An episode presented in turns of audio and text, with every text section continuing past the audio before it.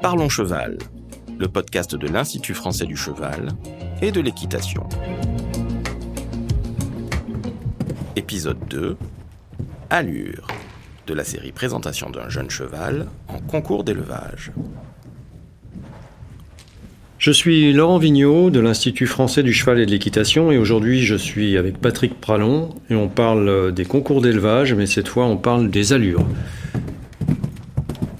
Donc Patrick, euh, tu es responsable des moyens équestres euh, à l'IFCE, en particulier de la cavalerie, tu es écuyer du cadre noir, et tu es bien sûr juge national celle français, donc tu as jugé aussi de très nombreux chevaux dans ce domaine. Euh, comment ça se passe les allures? C'est la locomotion du cheval qu'on juge cette fois. Oui, c'est ça. Effectivement, lorsque nous regardons des chevaux après les avoir vus au modèle, nous essayons de faire une corrélation entre le modèle et leur locomotion, leur manière de se déplacer. Donc bien évidemment, nous les regardons en liberté dans un premier temps, dans un rond d'un court, où nous les regardons aux trois allures.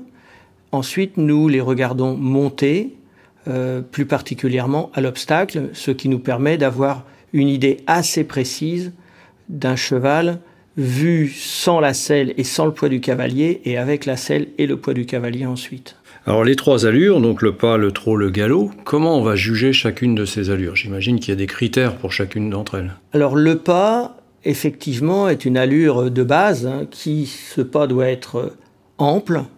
On les regarde marcher avec un pas bien décomposé, bien à quatre temps, et surtout actif, avec un cheval qui vraiment pousse de l'arrière vers l'avant tout en restant dans un pas bien décomposé. Et le trot Le trot, c'est un tout petit peu différent, c'est-à-dire que nous allons juger la symétrie du trot, c'est-à-dire que les deux diagonaux avancent de la même manière et avec la même amplitude. Nous allons juger de la propulsion, toujours, puisque la propulsion pour un cheval, c'est primordial. Un cheval qui se pousse véritablement de l'arrière vers l'avant et qui ne se tire pas avec ses épaules et une véritable élasticité dans tout son corps que l'on va appeler euh, vulgairement avoir du rebond. Oui, et puis il faut, euh, j'imagine que ça parte de très très haut, ces allures, ça part de l'épaule, non Bien évidemment, euh, nous aurions parfois tendance à ne regarder qu'un cheval qui lance les jambes en avant. et bien évidemment, le plus important, c'est d'avoir un mouvement d'épaule qui part vraiment du haut, c'est-à-dire véritablement de l'épaule, qui va déclencher ensuite le mouvement euh, des membres. Mais si cela ne part pas de l'épaule, on reste sur des allures réduites. Oui, qui ne sont pas celles qu'on va rechercher. Et pour le galop? Bah Pour le galop, euh, bien évidemment, nous allons toujours rechercher cette fameuse propulsion, puisque en matière de saut d'obstacle particulièrement, les parcours s'enchaînent au galop, et donc nous avons besoin d'avoir des chevaux qui poussent véritablement vers l'obstacle, tout en restant en équilibre, donc nous allons vraiment surveiller l'équilibre du cheval en toutes circonstances, que ce soit sur un galop court ou un galop long, et euh, avoir un cheval qui puisse conserver une amplitude à tout moment, puisque aujourd'hui, une amplitude de, base en concours se rapproche des 4 mètres. Donc si on a un cheval avec une allure réduite, bien évidemment, il va répéter ses foulées. S'il répète ses foulées, il se fatigue prématurément et ça va être un peu plus dur pour lui de rentrer dans des combinaisons je dirais, euh, avec des distances aujourd'hui modernes, c'est-à-dire assez amples. Oui, tout à fait.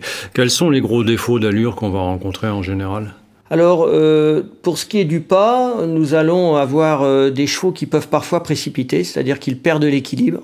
Et pour rattraper cet équilibre, ben, ils courent, donc ils auront tendance à prendre le, le trot. Pour ce qui est du trot, ben, ce sont des chevaux irréguliers, c'est-à-dire qu'ils ne sont pas symétriques les deux diagonaux ne s'avancent pas de la même manière. Alors ça peut être une irrégularité qui vient de devant ou plus souvent de derrière par des problèmes de dos ou par des problèmes d'articulation. Ça après, c'est, euh, je dirais, euh, à nous juges d'essayer de deviner d'où cela vient. Et puis d'avoir euh, des chevaux qui perdent l'équilibre et qui se déplacent plus sur leurs épaules, hein, qui manquent de rebond. Donc là, on ne le recherche pas. Et pour les autres allures, le galop euh eh ben Pour le galop, euh, le galop doit, dans un premier temps, vraiment être euh, à trois temps. Et on a parfois des chevaux qui galopent à quatre temps.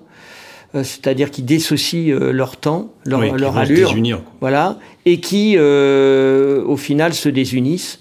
Et ça, c'est vraiment soit un manque de souplesse, soit un- un- des points de force différents, ou une mauvaise liaison de l'arrière vers l'avant. Alors comment ça se passe la présentation de ces chevaux euh, devant les juges pour euh, juger tous ces critères? Alors déjà, euh, en liberté, le- l'éleveur vient dans le rond, fait prendre connaissance au cheval du rond, lui faire faire un tour de rond ou trois quarts d'un tour du rond pour que le cheval s'y habitue, parce que parfois ils peuvent être un peu émus. Et quand ils sont émus, ils se contractent, et quand ils se contractent, on va perdre effectivement cette élasticité, on va perdre cet allant, on va avoir des chevaux qui parfois vont être inquiets, donc ils vont avoir tendance à ralentir ou à accélérer. Et donc une fois que l'éleveur leur a fait voir le rond, euh, l'intérêt c'est d'avoir des chevaux qui se déplacent au trot et au galop. Et une fois qu'ils ont repris leur calme, on les fait marcher au pas à la fin pour bien voir leurs trois allures de base. Et aux allures montées? Aux allures montées, quand ils arrivent avec leur cavalier, ils arrivent déjà en lot, parce que souvent le cheval a un instinct un peu grégaire, quand il va voir ses congénères à l'extérieur, tout seul, il va être trop perdu et on risque d'avoir des résistances. Donc on les fait venir par groupe de deux ou de trois, ce qui permet d'avoir des chevaux qui se sécurisent. Et de la même manière, on va les voir au trot, puis ensuite on va les voir au galop, sous la selle, aux deux mains. Et ensuite, on les analysera en cercle autour du jury au pas pour vraiment voir un cheval décontracté à la fin du travail. Alors tous ces critères sont des critères essentiels euh, dont, tu connais parfaitement. J'imagine que en tant qu'écuyer du cadre noir, ce sont des choses que tu mets en pratique euh, de façon régulière. Effectivement, c'est ce que l'on recherche euh, d'emblée. Les caractéristiques des chevaux du cadre noir, c'est d'essayer d'avoir des chevaux les plus homogènes possibles. Alors, on essaie toujours d'avoir des chevaux d'une même robe, d'une même taille, avec beaucoup de distinctions. Mais une fois que l'on a dit ça, le plus important, c'est effectivement la locomotion. Et ce souci de la locomotion montée permanente, à plusieurs, puisque les reprises se font entre 8 et 12 chevaux dans un périmètre réduit. Et si nous avons des chevaux qui ont des problèmes de locomotion, ça se voit tout de suite.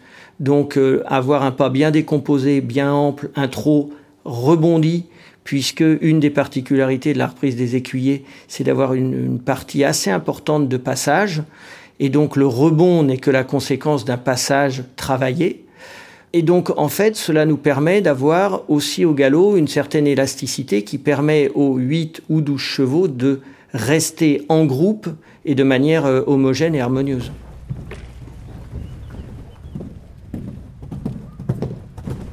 Patrick, on a parlé donc euh, des critères pour juger ces trois allures, de la présentation. Comment on prépare hein, ce type de concours? Alors, la préparation pour euh, le travail en liberté, hein, les allures en liberté, c'est effectivement en amont d'avoir la possibilité de travailler son cheval un peu avant en liberté pour qu'il s'habitue à tourner à une main et à l'autre, main gauche et main droite, sans problématique euh, particulière de se dire qu'est-ce que je fais, où je suis et que va-t-on me demander? Donc il faut effectivement deux, trois, quatre fois, une semaine à quinze jours avant, euh, habituer son cheval à se déplacer euh, euh, de manière encadrée dans un rond à court. Et aux allures montées? Alors aux allures montées, ben déjà, et d'une, il faut éviter de monter son cheval la veille pour la première fois, parce que ça ne permet pas au jury de le juger avec un cheval décontracté. Euh, il faut débourrer son cheval un petit peu avant, entre un mois et un mois et demi à deux mois avant. Il faut le monter régulièrement, mais pas trop, pour que le cheval ne soit pas blasé. Il faut que le cheval garde en même temps son esprit de jeune cheval. En même temps, il faut avoir un cheval qui soit en confiance avec le mort, euh, posé sur la main, dans une attitude qui soit sans défense. Donc il faut avoir toujours un filet et un mort bien ajusté, avoir un matériel adapté au cheval, ce qui lui permet euh, d'être sous la selle le plus décontracté possible. Et on peut améliorer ces allures par le travail? Alors, le travail va, je dirais, masquer les défauts et améliorer les qualités. En revanche, un cheval souple restera toute sa vie souple. Le travail du cavalier, ce sera de canaliser cette souplesse pour que les muscles qui vont se mettre autour du squelette soient les plus efficients possibles. Et une raideur, un cheval raide restera toute sa vie raide. Il faudra trouver des compensations de travail pour faire en sorte qu'il ne devienne pas plus raide et qu'il apprenne à se servir de son corps malgré cette raideur, compte tenu du fait que en épreuve, il n'y a pas d'épreuve pour des chevaux raides ou des épreuves pour des chevaux souples. Il y a des épreuves communes à tous les chevaux et chaque cheval, malgré ses dispositions positives ou négatives, doit rentrer dans les mêmes critères. Oui, donc en somme, euh, autant c'est l'intérêt de ces concours de sélection, c'est qu'on va sélectionner des qualités quasiment naturelles qu'on ne pourra pas euh, améliorer par la suite, quoi, ou très peu, quoi. C'est ça. Euh, d'un point de vue commercial, je dirais que sur un certain nombre de chevaux, cela permet aux personnes de savoir exactement dans quelle case ou orientation ils vont mettre leurs chevaux. Ensuite, pour ce qui est de la pérennisation de la race par le biais des femelles ou des étalons, cela permet de savoir quel type d'étalon ou de femelle on va mettre à la reproduction, ce qui est important lors des croisements. Alors si je veux résumer, un bon cheval c'est quoi? C'est un cheval souple, qui a de la symétrie dans ses allures et qui se propulse euh, avec une action ample C'est ça, un cheval moderne, fait dans un rectangle, avec de la force, de la souplesse, de l'énergie, tout ça avec un grand mélange d'équilibre. Et on a le cheval qui peut convenir à beaucoup de cavaliers, effectivement, Laurent. Bien, ben merci Patrick pour tous ces conseils. Merci Laurent. Si vous souhaitez en savoir plus sur le sujet, rendez-vous sur notre site internet equipedia.ifce.fr où vous trouverez tous les travaux de nos experts. Vous pouvez aussi nous rejoindre sur notre groupe Facebook Equipedia Science et Innovation Equine pour plus de contenu. Pour ne manquer aucun épisode, abonnez-vous, partagez, commentez et n'hésitez pas à laisser 5 étoiles sur Apple Podcast. A très vite pour un nouvel épisode.